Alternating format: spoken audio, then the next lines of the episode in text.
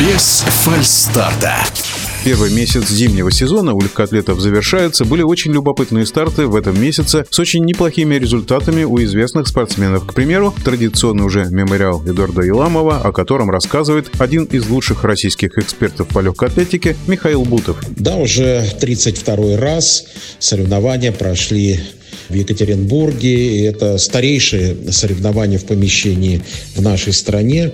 Прошли, как всегда, красиво, ярко и ознаменовались э, целым рядом очень хороших результатов. Вообще впечатление от этих соревнований два. Одно как раз касается очень хорошими результатами лидеров, а второе это ну, довольно посредственными результатами, что называется, второго эшелона. Среди лидеров прежде всего отмечу результат Савелия Савлукова, наша восходящая звезда в беге на 400 метров. В этот раз он бежал 600 метров и, в общем, удивил всех несказанно, всего 6 сотых секундов, не дотянув до высшего российского достижения великого Юрия Барзаковского. Юрий был там, в Екатеринбурге, и поздравил Савелия Савлукова с блестящим результатом 1.16.08. Все это происходило в беге на 600 метров. Не классическая дистанция, но от этого не менее интересно. И, в общем, Савелий Савлуков, безусловно, становится поистине спортсменом, ну, как минимум, европейского уровня. Посмотрим, как у него будет дальше двигаться карьера. А отличный бег показала Кристина Макаренко, наша звезда спринта, 7-19 сотых секунд в беге на 60 метров, абсолютно недосягаемая для других соперниц. И, в общем, конечно, будем надеяться, что дальше в сезоне тоже результаты у нее будут только расти. Ее супруг, барьерист Артем Макаренко, барьерист и многоборец, но в этот раз его дистанция была 60 метров с барьерами. Блестяще пробежал предварительный забег 7.65. Это не только лучший результат сезона в стране, но и лучший результат за последние два года, как минимум в нашей стране. 7.70 у него получилось в финале, но в целом все равно очень здорово, отлично начал сезон.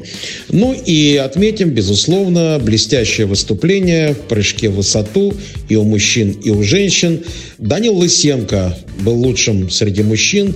2.30. Такую высоту гроссмейстерскую он покорил. Это лучший результат сезона в мире. Мария Лосицкеня, олимпийская чемпионка, также была лучше среди женщин. Метр девяносто четыре. На момент соревнования это был лучший результат сезона в мире тоже. Ну, а чуть позже, в тот же день, Ирина Геращенко из Украины показала метр девяносто шесть. Но это нисколько не умаляет достижений Марии. Она всегда так не спеша втягивается в сезон. И верим, что дальше это будет очень-очень высокие прыжки. От нее мы будем ждать высоких прыжков.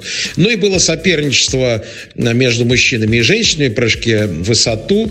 Данил Лысенко оказался лучшим. Ну, в том смысле, что вот этот э, паритет высот 2,30 и метр 96 был. И э, именно 34 сантиметра между высотами у мужчин и женщин задали организаторы. Ну вот э, на этом паритете 2,30, как я уже сказал, Лысенко взял, а метр 96 Маши пока не покорились.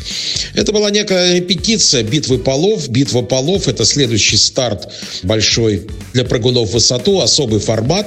Формат, когда соревнуются мужчины и женщины уже по таблице очков международной. Формат уже прижился, уже в шестой раз эти соревнования пройдут. Пройдут в Москве на стадионе «Салют Гераклен».